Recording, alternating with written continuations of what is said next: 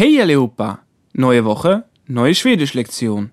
Ich hoffe, ihr habt fleißig die Hilfsverben der letzten Lektion gelernt und seid nun heute bereit für Adverbien. Aber zuerst ein einstimmender Dialog.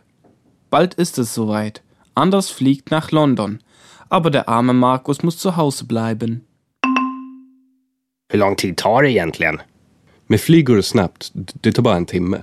Jaha. Jag trodde man behövde åka länge för att komma fram dit. Nej då. Synd att du måste stanna hemma. Det är nog roligt där. Det första jag ska göra när jag är framme är åka dubbeldäckare. Det är coolt. Und nu med Översättning. Lasst uns die Übersetzung hören. Hur lång tid tar det egentligen? Wie lange dauert es eigentlich? Med flyg går det snabbt. Det tar bara en timme. Mit Flugzeug geht's schnell. Es dauert nur etwa eine Stunde. Jaha. Jag trodde man behövde åka länge för att komma fram dit. Ach ja, ich dachte, dass man lange fahren muss, um dorthin zu kommen. Nej då. Synd att du måste stanna hemma. Det är nog roligt där. Det första jag ska göra när jag är framme är åka dubbeldäckare. Det är coolt. Aber nein, schade, dass du zu Hause bleiben musst. Es wird bestimmt lustig dort. Das erste, was ich machen werde, wenn ich da bin, ist Doppeldeckerbus fahren. Das ist cool.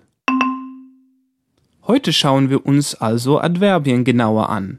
Für alle, die mit diesem Begriff nichts anfangen können, erkläre ich auch äh, kurz noch, was das genau ist.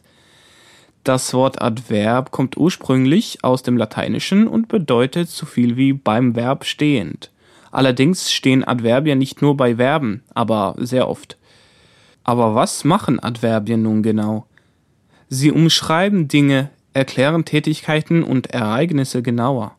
Oft stellt man die Frage wie, um ein Adverb im Satz aufzuspüren. So läuft man beispielsweise nicht nur einfach, sondern man läuft schnell.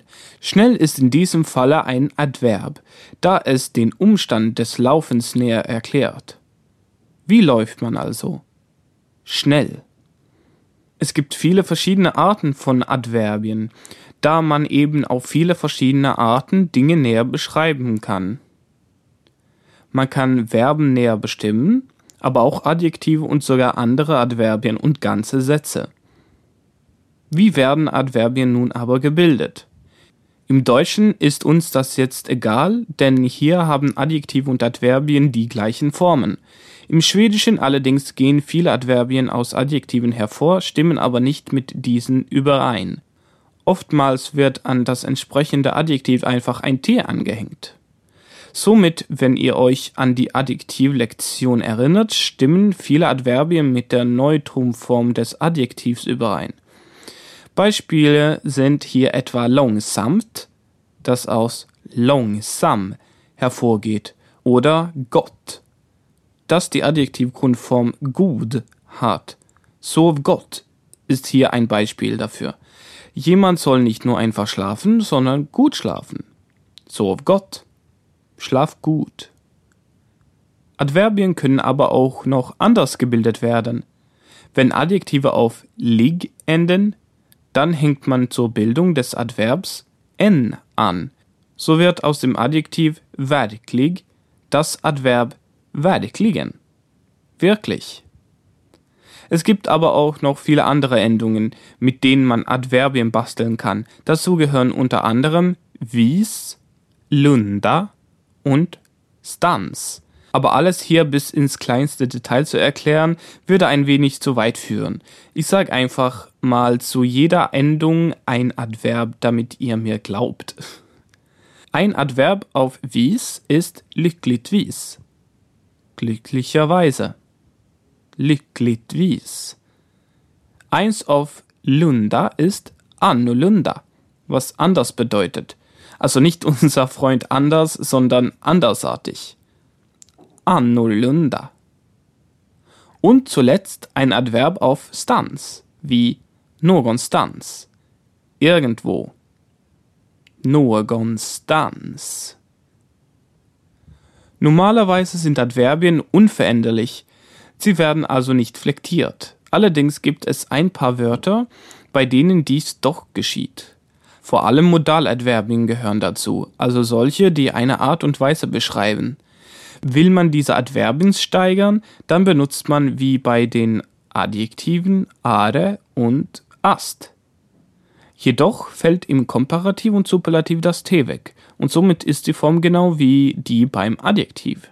Das Adverb snabbt, also schnell, wird zu snabbare, schneller und dann snabbast, am schnellsten.